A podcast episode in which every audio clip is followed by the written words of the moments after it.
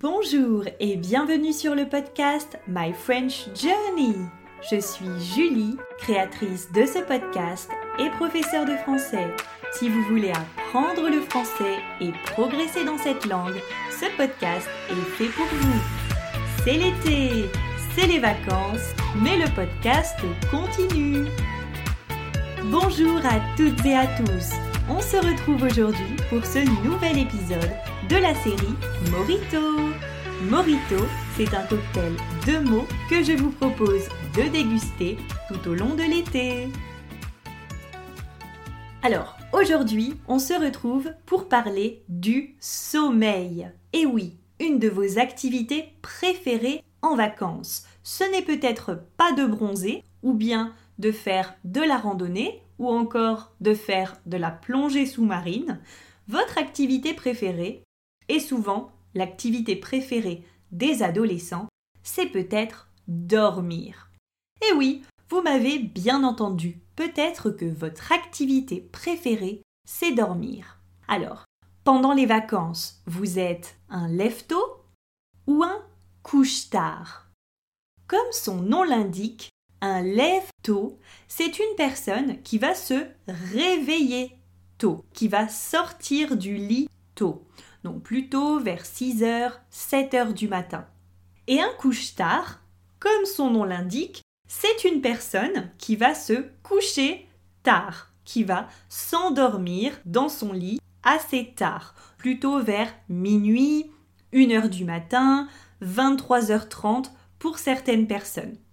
Pendant les vacances, est-ce que vous êtes plutôt des lève-tôt ou des couche-tard Moi, pendant les vacances, c'est un petit peu différent. En général, ça dépend de la période de l'année, mais pendant les vacances, si je pars en vacances pour découvrir un pays, je préfère me lever tôt pour avoir une longue journée devant moi et vraiment profiter à 100%.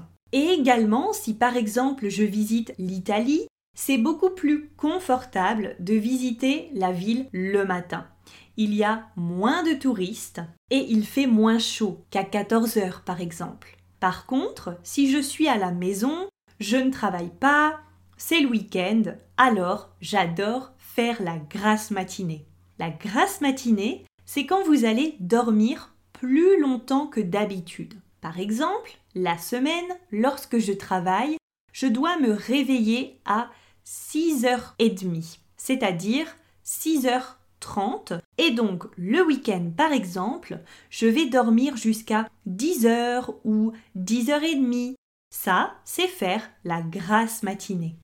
Alors, j'ai un petit peu changé ma grasse matinée parce qu'avant, je dormais jusqu'à 10h ou 10h30 le dimanche, mais vraiment, le lundi, c'était trop dur. Alors maintenant, le dimanche, je me limite un peu et je dors maximum jusqu'à 9 heures du matin, ce qui me semble bien pour profiter un peu, rester au lit, ne pas me stresser et pouvoir aussi profiter de ma journée. Parce que le problème quand on fait la grasse matinée, c'est qu'on n'a plus le temps de faire quoi que ce soit. Enfin bref, en général, je suis plutôt une lève-tôt. J'adore profiter du matin. Sauf en ce moment, avec la canicule et les températures extrêmes que nous avons en France, j'ai vraiment du mal à m'endormir le soir. Et c'est vraiment agréable de rester éveillé entre 22h et minuit parce que la température est plus basse et même parfois pour travailler, pour le podcast, etc. J'ai plus d'idées, je suis vraiment plus concentrée. Parfois je me couche plus tard, mais le réveil à 6h30 pique un peu. En tout cas, voilà pour les petits mots du jour sur le sommeil, un lève-tôt, une lève-tôt, un couche-tard, une couche-tard et l'expression faire la grasse matinée. Et vous, est-ce que vous êtes un lève-tôt ou un couche-tard Est-ce que vous pouvez faire la grasse matinée si vous avez des enfants? Je vous laisse donc pour l'épisode Morito du jour. Vous pouvez répondre aux questions, m'envoyer vos réponses à l'adresse email du podcast.